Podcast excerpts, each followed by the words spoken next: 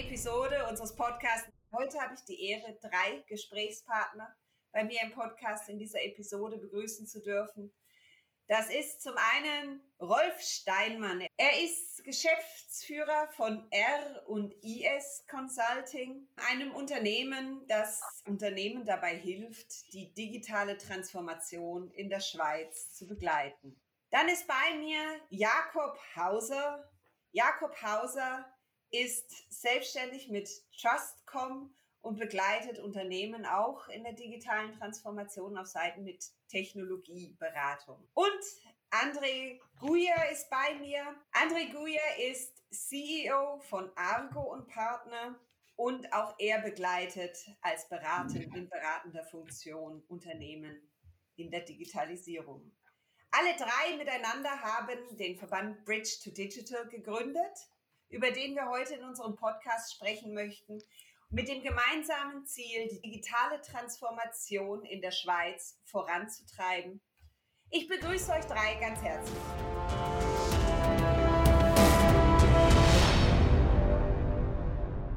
Hallo, ich freue mich, dass ihr heute bei mir im Podcast seid. Ich denke, es macht am meisten Sinn, wenn wir euch kurz der Reihe um einzeln vorstellen.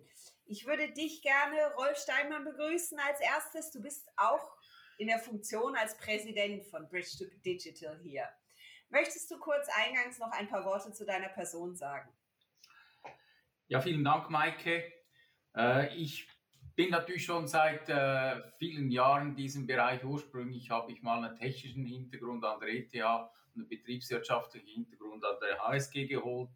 Und äh, darauf aufbauend äh, habe ich dann einerseits äh, äh, typisch äh, Geschäftsleitung von größeren Unternehmen, dann auch eigene Unternehmen aufgebaut und seit etwa 15 Jahren halt wirklich große Transformationsprojekte, die mit der Digitalisierung äh, einhergehen, dass die halt umgesetzt werden, weil in der Praxis gibt es ja doch meistens einige Probleme. Danke dir.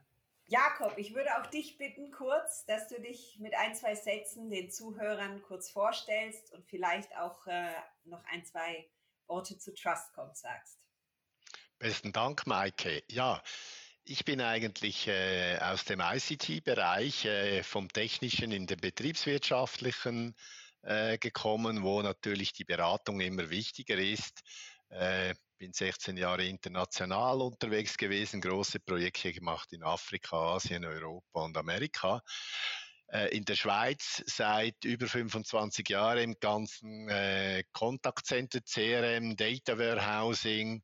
Jetzt ist natürlich alles, was mit äh, Omnichannel Management, AI und Customer Experience dazu gekommen ist. Das ist das, was mich so die letzten Jahre geprägt hat. Ich habe mal in der Vergangenheit das Schweizerische CRM-Forum aufgebaut und war lange auch im Colnet-Bereich drin, weil das ja natürlich genau diese Themen äh, betrifft. Äh, Trascom ist ein Unternehmen, äh, das spezifisch in diesem Umfeld äh, Firmen berät und aber auch hilft in der Umsetzung, damit das gut kommt, weil beraten ist das eine, Umsetzen ist das andere in der Praxis und weiterentwickeln ist dann das dritte, damit man am Ball bleibt und nicht immer nur große Veränderungen machen muss, sondern halt auch smooth mit den Kundenanforderungen wächst oder besser wäre noch Innovation betreibt, damit man vorne am Ball bleibt. Danke dir. Ich würde auch gerne dich bitten, André, dass du noch dich vorstellst, dass wir dich in diese Gesprächsrunde mit aufnehmen. Auch bringst du Erfahrungen mit aus dem IT-Bereich. Auch du bitte vielleicht noch zwei, drei Worte zu deiner Person. Klar, besten Dank, Maike. Ähm, mein Hintergrund ist eigentlich Mathematik. Ich bin ursprünglich Mathematik studiert und auch Informatik an der Uni ähm, Zürich hier. Bin dann aber sehr schnell äh, in die IT gegangen, wie du gesagt hast, in verschiedenen Funktionen, verschiedene Firmen, große Firmen. War vor allem in internationalen äh, Projekten tätig, auch wie der Jakob, äh, vor allem USA, Südamerika, Asien äh, so weiter. Und jetzt seit vier Jahren habe ich meine eigene Firma, äh, Argon Partner. Das ist eine einerseits Startup-Firma. Wir sind dran, Plattformen zu entwickeln für Versicherungen. Äh, andererseits machen wir äh, Mandate für, für Versicherungen, Banken, auch Technologiefirmen im, im Bereich Digitalisierung, Transformation, insbesondere auch das Thema, das hier wie ein roter Faden durchgeht, deren Umsetzung in der Praxis, äh, wo ich sehr engagiert bin. Das zu mir. Wunderbar, ich denke, wir springen direkt ins Thema rein. Digitale Transformation. Mit welchem Hintergrund oder aus welchem Antrieb heraus habt ihr letztes Jahr euch zusammengeschlossen und Bridge to Digital gegründet? Ja, ich glaube, da kann ich kurz äh, was dazu sagen. Also äh, ich, ich glaube, die Geschichte wiederholt sich doch ein Stück weit. Also ich habe äh, 1996 war es mit äh, Roger Mailiak äh, Konek gegründet.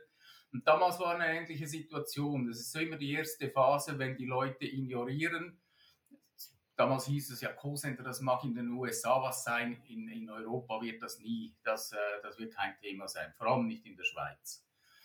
Äh, und äh, bei der Digitalisierung war es so ähnlich, hieß es am Anfang, ja, das, das mag für die IT was sein, aber ich meine, bei uns hat das keinen Einfluss. Oder? Äh, aber ich meine, wenn man natürlich eben länger im Geschäft ist und das auch zwei, dreimal erlebt hat, dann denkt man sich natürlich schon ein Stück weiter, ja, äh, es könnte ja was werden. Und das haben wir eigentlich damals auch aufgenommen und äh, dann eigentlich zu einem relativ frühen Zeitpunkt gesagt, okay, äh, lass uns da was machen. Äh, der Grundgedanke ist die Alment, dass wir die Leute zusammenbringen, statt dass jeder für sich da im eigenen Kämmerlein was tut, gescheiter die Sachen austauschen. Auch wenn man möglicherweise in gewissen Situationen in Konkurrenz ist. Aber ich glaube, wenn man gemeinsam wachsen kann und das Thema rausbringen kann, dann kann am Ende des Tages wird der Markt größer und alle profitieren mehr davon. Und das hat uns eigentlich inspiriert und ich denke, mit Corona haben wir dann nochmals einen Boost gekriegt, äh, weil halt äh, die, die, die Themen äh, plötzlich äh, noch, noch viel eklatanter wurden, äh, dass äh, wenn man diesen Schritt nicht macht, dann ist es effektiv, dass man aus dem Markt rausfliegt. Vielleicht steigen wir wirklich ein in dem, wie ihr Bridge to Digital aufgebaut habt. Ihr fokussiert euch auf vier, sagen wir, Themenfelder. Wenn ich recht informiert bin, du hast auch so ein bisschen die Aufgabe übernommen, den, den, das Bereich Healthcare voranzutreiben. Genau, also das Zweite ist ja, was wir gesagt haben, wir wollen ganz klar in die Umsetzung gehen. Also ich meine, was auf äh, Infrastruktur ist, auf politischer Ebene, da gibt es Organisationen. Das ist, äh, mit denen arbeiten wir zusammen. Wir haben die Woche äh, mit Digital Switzerland wieder einen Call. Also das, da arbeiten wir zusammen, aber unsere, unser Fokus ist ganz klar auf die Umsetzung. Und deshalb äh, sind wir eigentlich dran, dass wir da entsprechende Fachgruppen aufsetzen. Der Jakob leitet das äh, Smart Customer Interaction, der André leitet das äh, Compliance and Security. Und ich habe mir jetzt da mal das, äh, den ganzen Healthcare-Bereich, der ist äh, recht herausfordernd. Auf der anderen Seite haben wir in Corona gesehen, wenn da halt immer noch mit Fax und Medienbrüchen unterwegs ist, dann kann es wirklich schief gehen. Und ich glaube, da gibt es ein relativ großes Potenzial, äh, dass man da jetzt gesamtwirtschaftlich und äh, auch gesellschaftlich entsprechend verbessern kann. Ich würde gerne bei dieser Fachgruppe Healthcare bleiben und fragen, man hat immer den Eindruck, dass sehr viel eigentlich in Healthcare schon fortgeschritten ist in puncto Digitalisierung, weil sich ja dort wirklich auch die Themenfelder wunderbar dafür anbieten. Nennen wir KI, nehmen wir Automatisierung, Robotics. Wie ist dort dein Eindruck? Wie sind wir da in der Schweiz aufgestellt oder was sind dort die Themen, die, wo es noch hakt? Nein, ich glaube, also es gibt äh, eine, eine, Studie von der UBS, die, äh, die, die, rauskam. Also da hat sich herausgestellt, dass Healthcare wirklich äh, äh eher ein äh, Laggard ist, also ein, äh, ein Nachfolger im ganzen, in der ganzen Digitalisierung. Und ich denke, dass, das ist etwas die Branchenmentalität auch, dass halt Innovationen äh, es ist ein relativ stark regulierter Markt, oder? Und da haben es Innovationen äh, von Natur aus halt schwerer, sich durchzusetzen. Eben sonst würde nicht das Bundesamt für, äh, für Gesundheit die, äh, die Corona-Zahlen per Fax einsammeln. Also da gibt es noch viel zu tun in dem Fall. Da, da trügt das, der Schein eigentlich. da hat man wirklich so, ja. ein falsches Bild davon. Die, die Pharmaindustrie, die globale Pharmaindustrie ist da sicher relativ weit. Äh, und äh, die, die, mhm. sind in der, äh, den ganzen Big Data Bereich, äh, Ja, die werden sogar von Google und diesen Firmen bedrängt. Da ist ein relativ starker Druck. Ich glaube, bei den Spitälern, wenn es um das rein fachliche geht, dort erhält sicher die Technologie Einzug.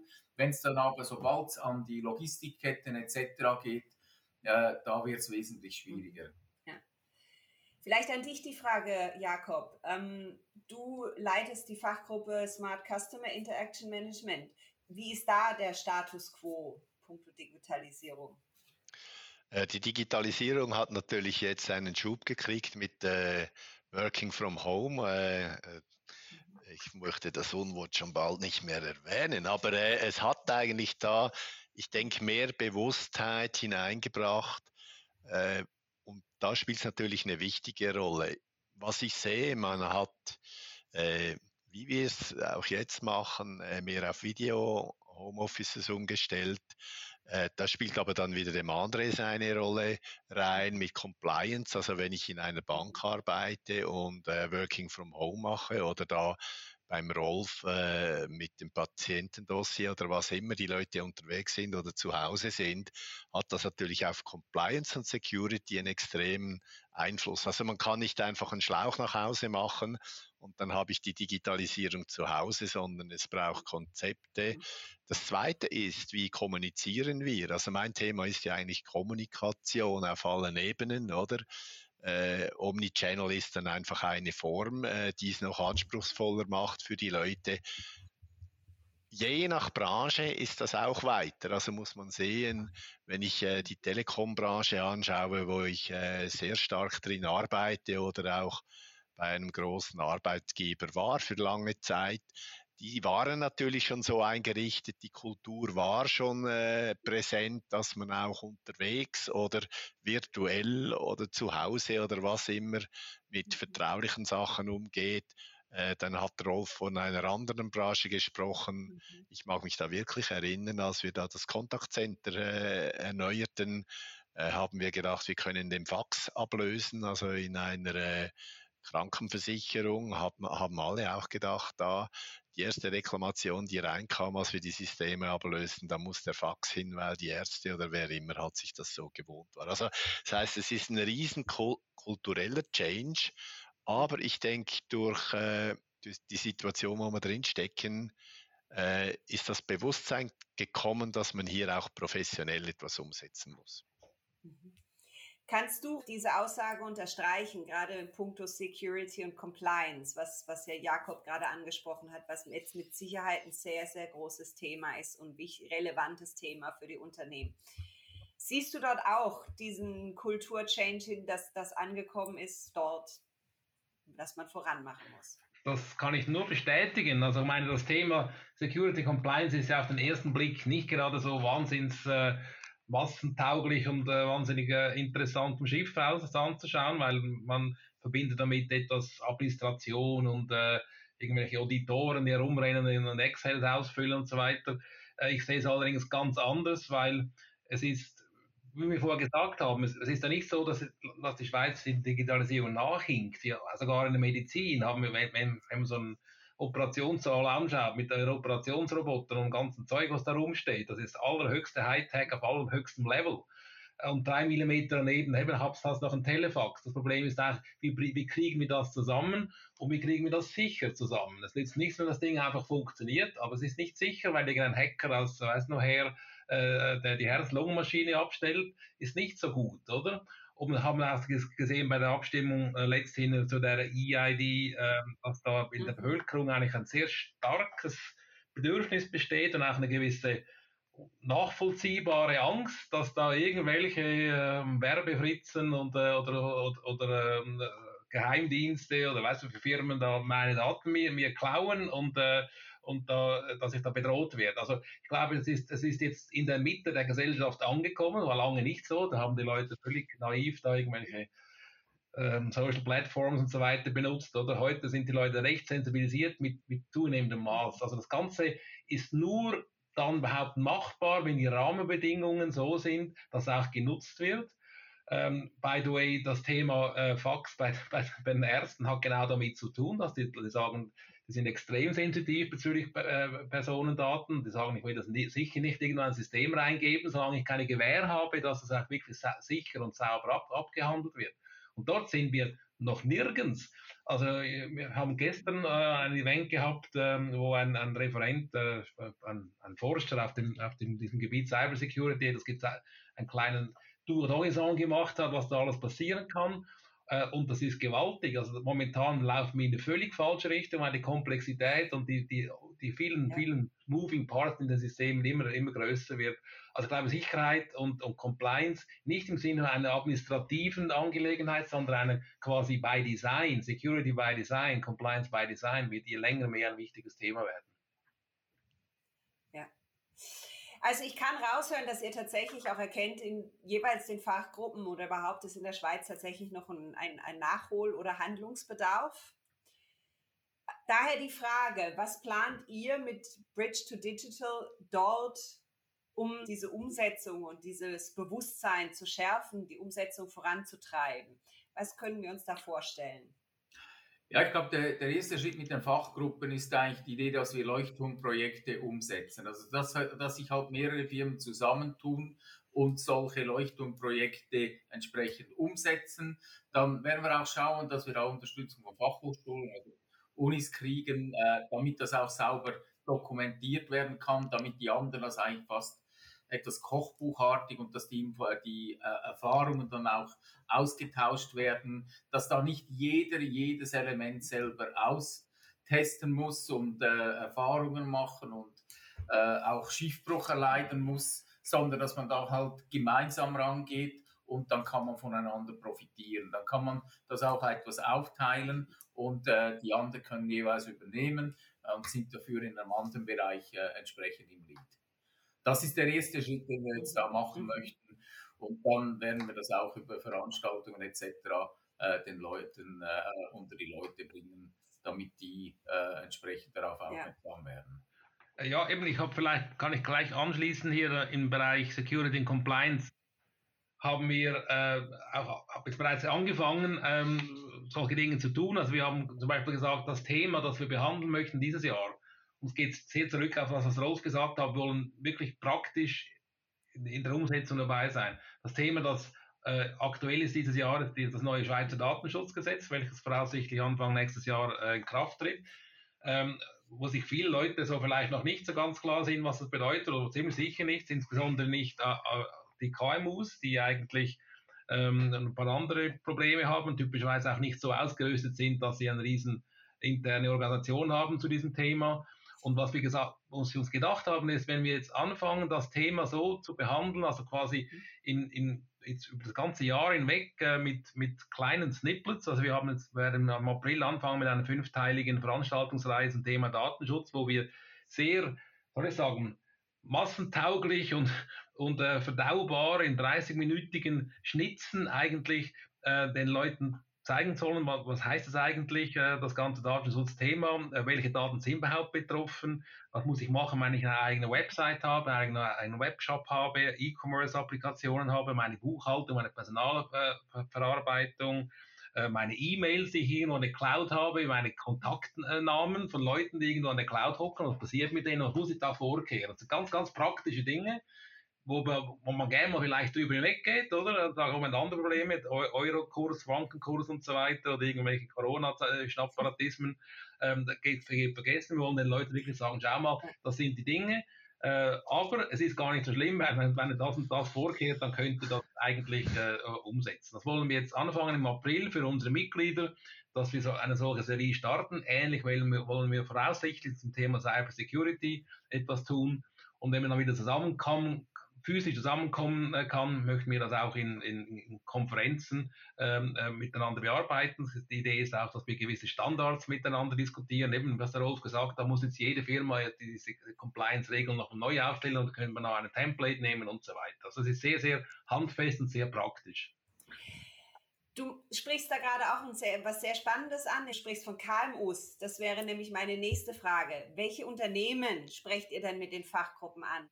Also im, im Prinzip sind wir relativ offen. Also meine, im Prinzip sprechen wir eigentlich alle Unternehmen an in der, in der Schweiz, auch über alle Branchen hinweg. Äh, Im Prinzip jetzt für dieses spezielle Thema Datenschutz ist es primär schon KMUs, weil wie gesagt, die großen Firmen haben da so große Organisationen, aber zu anderen Themen äh, oder auch sogar in meinem Thema Security Compliance. Wir haben äh, letztens eine Demo gehabt eines, einer Lösung, welche auf äh, MS Teams basiert, äh, die eine Compliance garantiert für Banken, Versicherungen, öffentliche Verkehr, also öffentliche Einrichtungen, Polizei und so weiter, äh, oder auch für größere Firmen möglich ist. Also im Prinzip ist die Palette offen.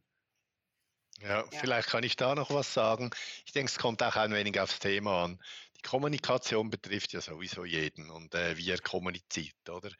Äh, was aber äh, sicher ist, ich sage mal, für die Innovationen oder da, wo auch gewisse Investitionen getätigt werden, wie künstliche Intelligenz, Prozessautomatisierung, ist es schon in der Schweiz die, die Mitte, die obere Mitte und die Großfirmen, die hier die Trendsetter sind, die auch schon ausprobiert haben ich denke, jetzt geht es darum, es kommt mir vor wie früher die E-Commerce-Geschichte, wo das Internet aufkam.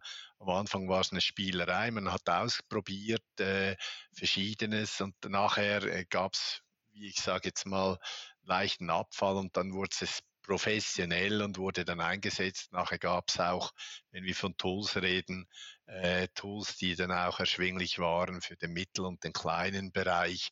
Hat ja mit dem auch zu tun. Es hat mit Investitionen zu tun.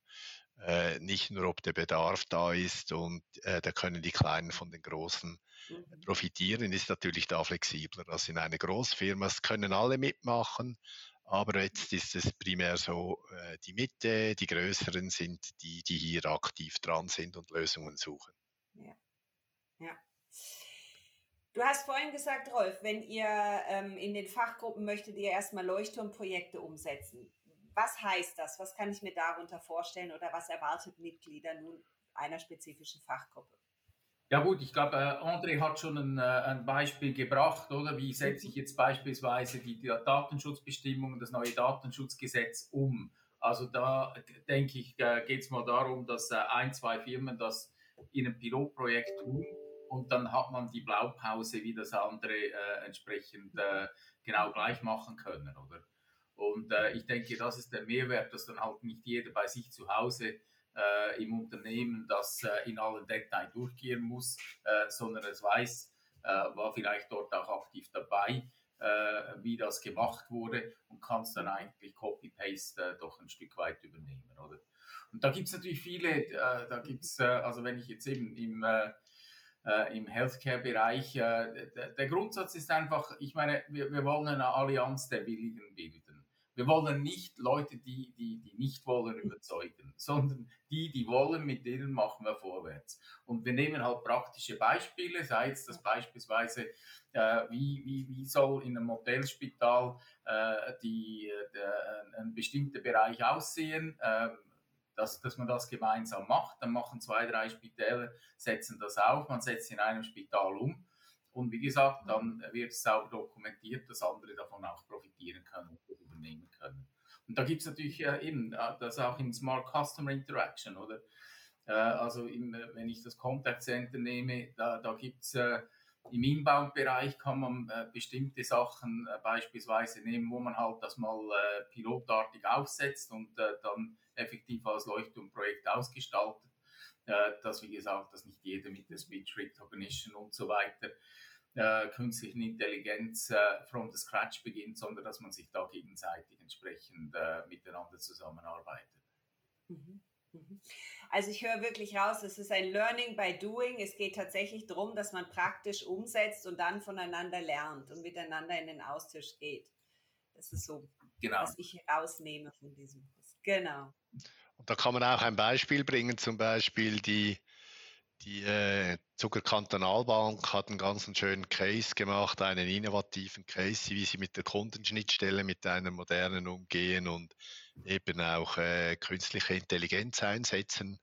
Und den haben wir dann an einem Webinar gezeigt. Es war ja spannend. Da waren um die 230 äh, Leute dabei. Es zeigt auch, dass die Themen interessant sind mit dem haben wir eigentlich alles abgedeckt. Wir haben die Compliance abgedeckt, weil Banken sind bei uns ja ziemlich äh, auf dem Radar in dem Bezug, oder? Und das ja. Zweite ist, man hat moderne Technologie jetzt mal im ersten Schritt eingesetzt, wo man wirklich an der Kundenschnittstelle, wo ja die kritischste Schnittstelle ist, da kriegt man die Reaktionen natürlich sehr schnell, wenn wir von Customer Experience sprechen. Äh, Feedback, sind die happy oder wird das jetzt eher kompliziert oder was immer, nicht mehr kundenfreundlich gezeigt hat, äh, dass das ein Erfolg ist und den haben wir dann eben auch in einem Webinar aufgezeigt und äh, von allen Facetten ausgeleuchtet. Also solche Sachen tun wir auch öffentlich.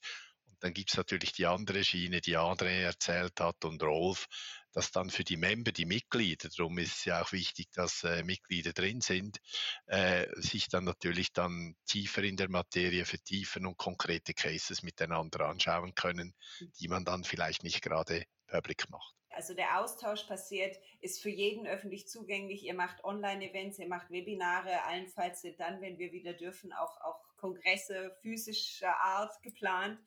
Der nächste Schritt oder die nächste Frage würde dahin gehen, was ist der Benefit für die Mitglieder tatsächlich im Vergleich zu dem öffentlichen Bereich? Was ist noch der Mehrwert? Äh, eben, also die Idee ist sicher, dass äh, statt dass der Einzelne das bei sich zu Hause macht, dass wir das gemeinsam machen und er von den anderen profitieren kann. Und eigentlich so ein Mehrfaches von dem entsprechend äh, rauskriegt, als wenn er das selber macht. Und eben da ist der Gedanke der Alment, äh, dass man da halt äh, über den Austausch äh, gescheiter miteinander zusammenarbeitet in der Phase, als dass jeder alleine bei sich zu Hause was macht. Äh, vielleicht noch ein, ein anderes triviales Beispiel, also Security Compliance. Ich habe vorher erwähnt, wir machen diese Veranstaltungsreihe. Äh, diese ist eigentlich nur für Mitglieder, also äh, da muss man Mitglied sein, um dort dabei zu sein zu können, weil das ist dann effektiv Teil der Arbeit. Äh, Nicht-Mitglieder können da auch, äh, können sich äh, teilnehmen, müssen aber was dafür bezahlen, aber im Prinzip ist das Design für die Mitglieder. Und solche Veranstaltungen, die wir jetzt machen, sind eigentlich für Mitglieder.